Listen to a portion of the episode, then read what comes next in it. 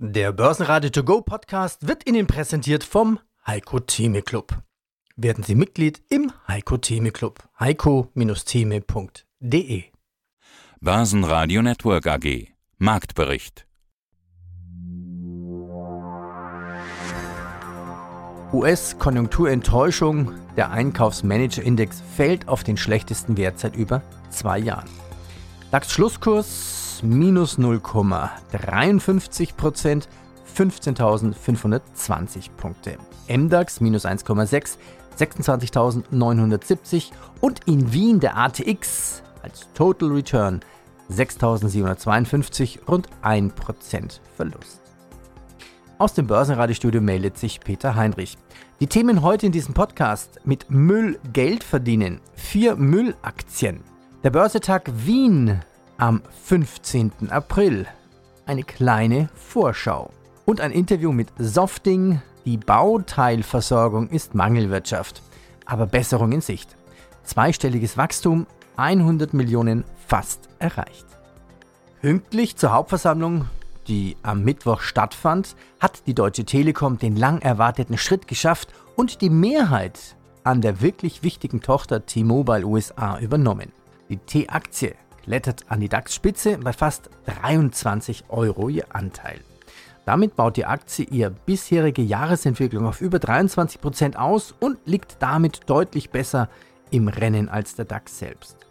So geht Stromsparen. CEO Höttges auf der Telekom Hauptversammlung. Haben Sie sich eigentlich mal die Frage gestellt, was passiert eigentlich nachts, wenn niemand im Netz ist? Ist das Netz dann eigentlich abgeschaltet? Oder funkt das Netz die ganze Zeit? Und was Sie hier sehen, ist, das ist eine klassische Antennenbestückung. haben wir übrigens 35.000 in Deutschland stehen. Und Sie sehen oben diese leuchtenden Elemente, das ist das Spektrum, was funkt. 800, 900, 1800, 2,1 Gig, 2,5 Gigahertz und 3,6 Gigahertz im 5G-Netz. Das ist das Funkspektrum, was an ist, damit wir hohe Bandbreiten und schnelle Übertragungsraten überall haben. Aber wenn niemand im Netz ist, das Netz funkt, ist das Energieverschwendung. Und deswegen haben wir unser Netz sozusagen ausgestattet mit einem Art Bewegungsmelder.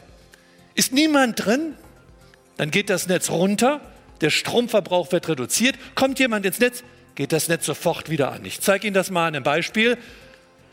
Nachts ist das Gewerbegebiet nicht äh, mit Menschen ausgestattet. Sie sehen, wir gehen im Funkspektrum runter und reduzieren die Funkleistung nur noch auf das Minimum, vielleicht auf ein oder zwei Spektrumsbereiche. Wenn dann am Montag die Arbeit wieder losgeht, dann geht das Netz wieder an und entsprechend wird auch dann volle Leistung für Senden und Empfangen unseres Netzes durchgeführt. Fußballstadien, Gewerbegebiete, Einkaufszentren, ländliche Gebiete, Überall geht das Netz nachts in den Schlafmodus, in den Standby-Modus und das hilft uns, signifikant Strom einzusparen. Zehn Prozent 10 des Strombedarfs von unseren Antennen können wir mit dieser intelligenten Technologie reduzieren. 13 Gigawattstunden alleine in Deutschland, das ist der Stromverbrauch von über 10.000 Haushalten pro Jahr, die wir mit dieser Technik eingespart haben. Wir haben mittlerweile 16.000, also fast 50 Prozent unserer Antennen mit dieser neuen Technologie ausgestattet. Und übrigens in Europa sind es 25.000 Antennen, die damit eingesetzt werden und wir damit einen Beitrag leisten, um Strom zu sparen. Ein weiteres Beispiel, Kreislaufwirtschaft. Wissen Sie, wie viele Handys in Ihren Schubladen schlummern? 200 Millionen Stück zusammen. 200 Millionen Stück. Und die Frage ist doch, wie kriegen wir eigentlich diese Endgeräte, diese Ressourcen, die da vor uns hin schlummern, wieder in die Kreislaufwirtschaft zurück, ins Recycling gebracht? Und wir sammeln übrigens heute äh, auch in Foyer alte Handys ein. Vielleicht wollen Sie ein neues Handy von uns kaufen, das war der Werbeblock. Ansonsten können Sie Ihr Handy nämlich gleich hier lassen. Wir sammeln das und führen das dem Recycling zu. Letztes Jahr 170.000 Handys in Deutschland gesammelt. 70.000 davon konnte man übrigens wieder zu Gebrauchtgeräten entwickeln. Gebrauchtgeräte können Sie auch bei uns übrigens erwerben von allen Herstellern, deutlich günstiger und natürlich auch umweltschonend. 100.000 Handys haben wir im letzten Jahr recycelt. Und wenn man sich das mal anschaut, was in so einem Handy drinsteckt, 45% Metallrecycling, 32% Glas und das Display, 17% Kunststoffe und 6% ganz interessante ähm, äh, äh, Zusätze, insbesondere seltene Erden, die in diesen Funkgeräten drinstecken. Und wenn man sich das mal hier anschaut, was wir letztes Jahr eingesammelt haben, dann haben wir 660 Kilogramm Kupfer, 10 Kilogramm Silber, 1,7 Kilogramm Gold, übrigens im Wert von über 100.000 Euro, 0,2 ähm, Kilogramm Palladium und Platin einsammeln können durch das Recycling, was dann wieder dem Kreislauf zugeführt werden kann. Im Festnetz, also bei Ihren klassischen Routern oder bei Ihrer Fernsehbox, die wir für uns nutzen, ist das Recycling noch viel, viel besser. Wir haben Mietgeräte draußen im Markt und die Mietgeräte kommen zu uns zurück Übrigens über zwei Millionen Geräte, Router und Receiver, die wir wieder zurückbekommen haben. Recyclingquote über 60 Prozent. Und von diesen haben wir wieder 1,2 Millionen neu aufbereitet. Aber der Rest wird entsprechend geschreddert, zerlegt und am Ende des Tages entsteht ein feines Granulat, was wir dann benutzen, um, Sie werden ihn kennen, für Ihren klassischen neuen DSL-Router, der Ihnen dann zur Verfügung steht und damit 90 Prozent recyceltes Material enthält. Auch hier unser Beitrag, praktisches Beispiel für die Umwelt. Komme ich zu meinem dritten Beispiel. Und das ist eigentlich für uns das wichtigste Beispiel und das wichtigste Zukunftsprojekt, wie wir als Deutsche Telekom Strom sparen können. Und zwar durch die Abschaltung des alten Kupfernetzes. Wir bauen überall Glasfaser, überall Fibernetze und parallel dazu betreiben wir das klassische alte Kupfernetz, das nur darüber funktioniert, dass Impulse gesetzt werden, die mit Strom entsprechend unterstützt werden müssten. Wir fahren mit zwei parallelen Netzen. Das ist teuer und das ist Energieverschwendung. Und wir wollen perspektivisch das Kupfernetz abschalten und komplett durch ein Netz, das Glasfasernetz, ersetzen. Wie kann das gehen und wo kommt der Beitrag dafür her?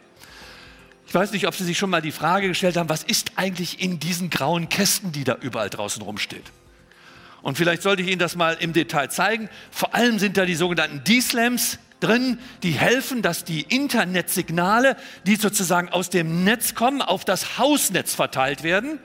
Und dazwischen steckt so eine Karte, das ist eine sogenannte Line-Card. Und diese Line-Card nimmt das Internetsignal auf und verteilt das an ihren DSL-Router in ihrem Haus. Wir haben heute 36, äh, 20.000 von diesen Line-Cards haben wir heute im Einsatz. Und auf jeder Line-Card sehen Sie hier ist ein Hausanschluss drauf. Hier auf der Karte sind es 48, wir haben aber auch 96 Line-Cards. Jeder dieser Line-Cards wird mit Strom betrieben.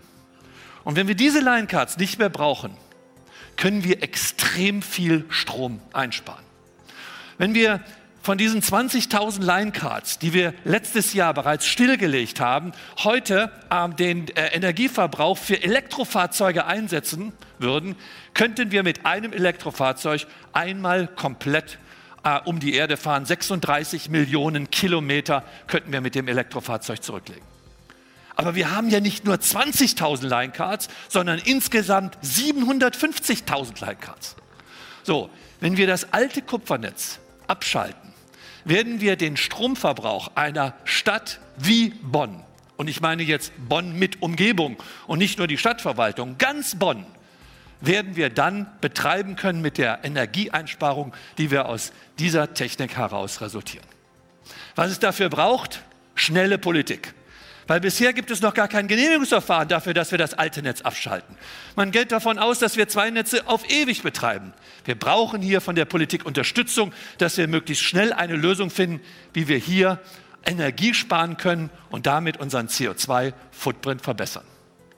Nachhaltigkeit ist für uns Aufgabe eines jeden in der Telekom und nicht nur Top-Sache oder Seite 273 im Geschäftsbericht. Wir sind alle für die Nachhaltigkeit unserer Erde verantwortlich und das waren drei Beispiele, die das verdeutlichen sollen. Vielen Dank. Bayersdorf hebt die Umsatzprognose an. Der Konzernumsatz sei im ersten Quartal um 12 Prozent auf 2,5 Milliarden Euro gestiegen. Aktie plus 2 Prozent. Die Morphosis-Aktie steigt um 12 Prozent, denn es gab gute Meldungen aus einer Phase 3-Studie für bösartige Knochenmarkserkrankungen. Wolfgang Trier, Vorstand Softing AG. Softing wächst 2022 zweistellig. Ein Zitat von Ihnen, viele Projekte wurden weitgehend planmäßig abgearbeitet. All das kostet aber Marge, da wir langfristig vereinbarte Preise nicht beliebig kurzfristig anheben konnten. Wie war 2022 und wie ist die Lieferlage bei Ihnen jetzt 2023? Also 2022 hatten wir einen enormen Auftragseingang, einen Backlog, der sich ergeben hat, also ein Paket an Nachfrage von, von Kunden, das wir nicht befriedigen konnten, weil vor allem das Thema elektronische Bauteile uns sehr, sehr stark gedrückt hat. Die Verfügbarkeit elektronischer Bauteile ein enormes Problem war. Und wir haben uns entschieden, dort, wo wir irgendwie konnten, diese Lieferung gerade zum letzten Quartal des Jahres noch hinzubekommen. Das bedeutet teilweise Redesigns zu machen, wo kleinere Redesigns möglich sind. Das heißt, verfügbare Bauteile anstelle nicht verfügbarer Bauteile in die Elektronik aufzunehmen, dort wo das geht. An anderen Stellen über sogenannte Brokerware, also über einen Spotmarkt, der aber sehr, sehr viel teurer ist als regulär vom Hersteller eingekauft. Das drückte auf die Marge, aber das hat uns den Wachstumsschub gegeben und das haben wir ganz bewusst so eingesetzt, weil wir gesagt haben, der Margeneffekt wird 2022 drücken, aber dieser Wachstumsschub wird sich perpetuieren und wird uns in 2023 helfen und dann werden wir auch mit den Preisen justieren können und auch mit den Herstellkosten hoffentlich wieder ein Stück runterkommen. Mhm. Wie kann man sich das vorstellen? So nach dem Motto, Chip A ist nicht lieferbar, dafür Chip XY, jetzt muss der umprogrammiert werden und passt auch nicht rein. Und dann müssen Sie komplett neue Engineerings, ja, was machen Sie, neue Platinen oder, oder wie kann ich mir das vorstellen? Ja, manchmal ist es tatsächlich so, dass es PIN-kompatible Alternativen gibt, die aber dann vielleicht irgendwie von der Programmierung her anders angepackt werden müssen.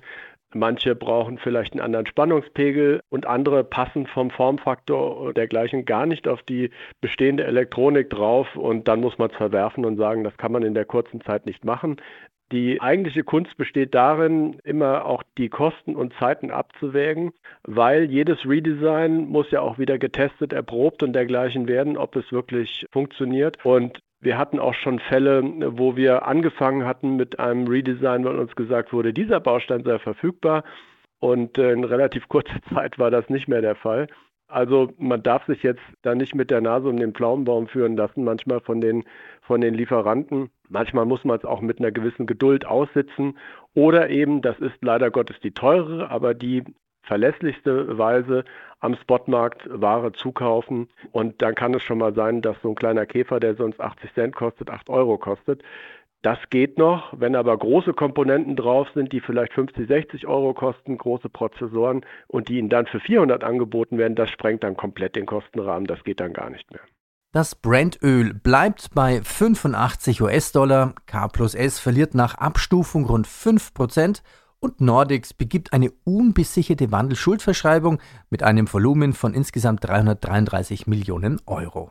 Wunderschönen guten Tag, verehrte Zuhörerinnen und Zuhörer. André Wolfsbein, traditionell im Studio von Börsenradio mit meinem werten Freund Herrn Heinrich.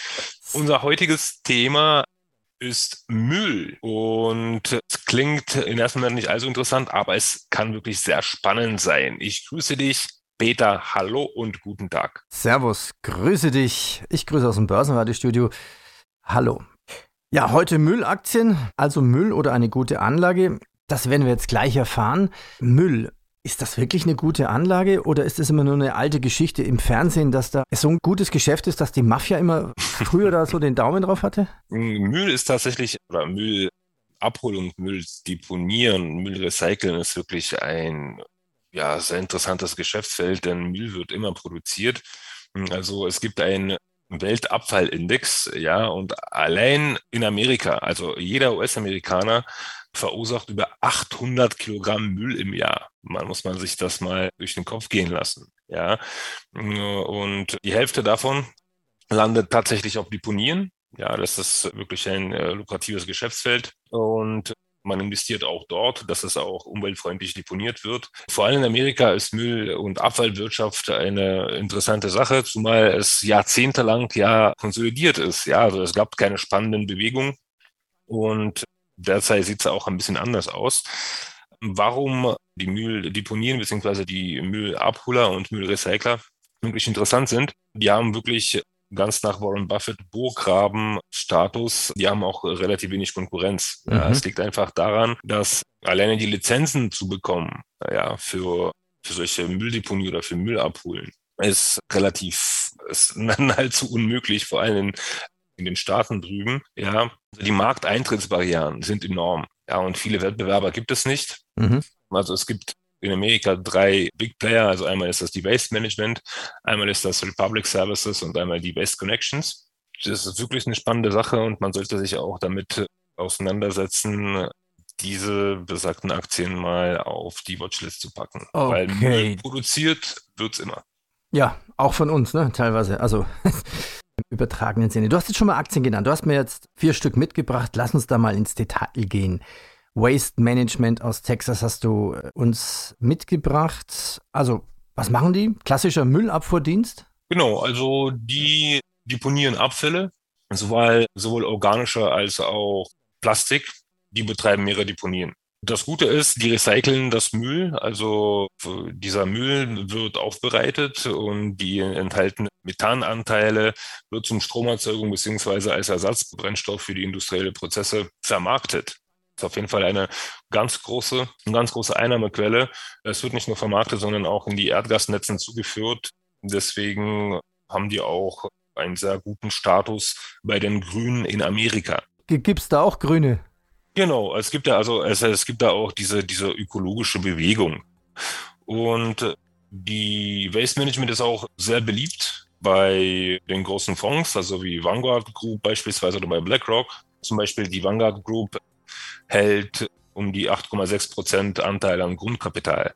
Und bei BlackRock sind es knapp 8 Prozent oder 7,9 Prozent. Also auch die großen Investoren wissen, dass es, ja, dass es immer Müll produziert wird und dementsprechend auch Bedarf nach Recycling groß ist. Das Gute ist, die Waste Management sind auch relativ unabhängig. Die haben auch einige, also eigene Müllwagenflotte. Also es wird nicht geleast, sondern es sind wirklich eigene Fahrzeuge. Und äh, die fahren wiederum auch auf Erdgas. Ja, also, also dieser, dieser Recycling-Zyklus schließt unternehmensintern auch. Also so sparen die natürlich auch enorm an den Spritkosten. Also wirklich eine spannende Sache, spannendes Unternehmen, sollte man auf jeden Fall auch an.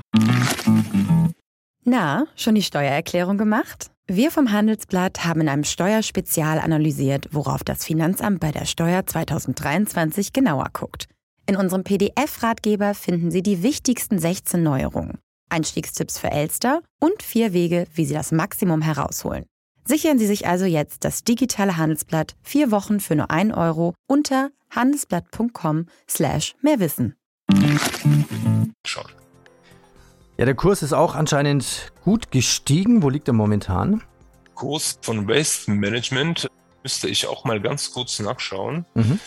Waste Management Aktien, Stock, da, da, bei 163 US-Dollar und 53 Cent.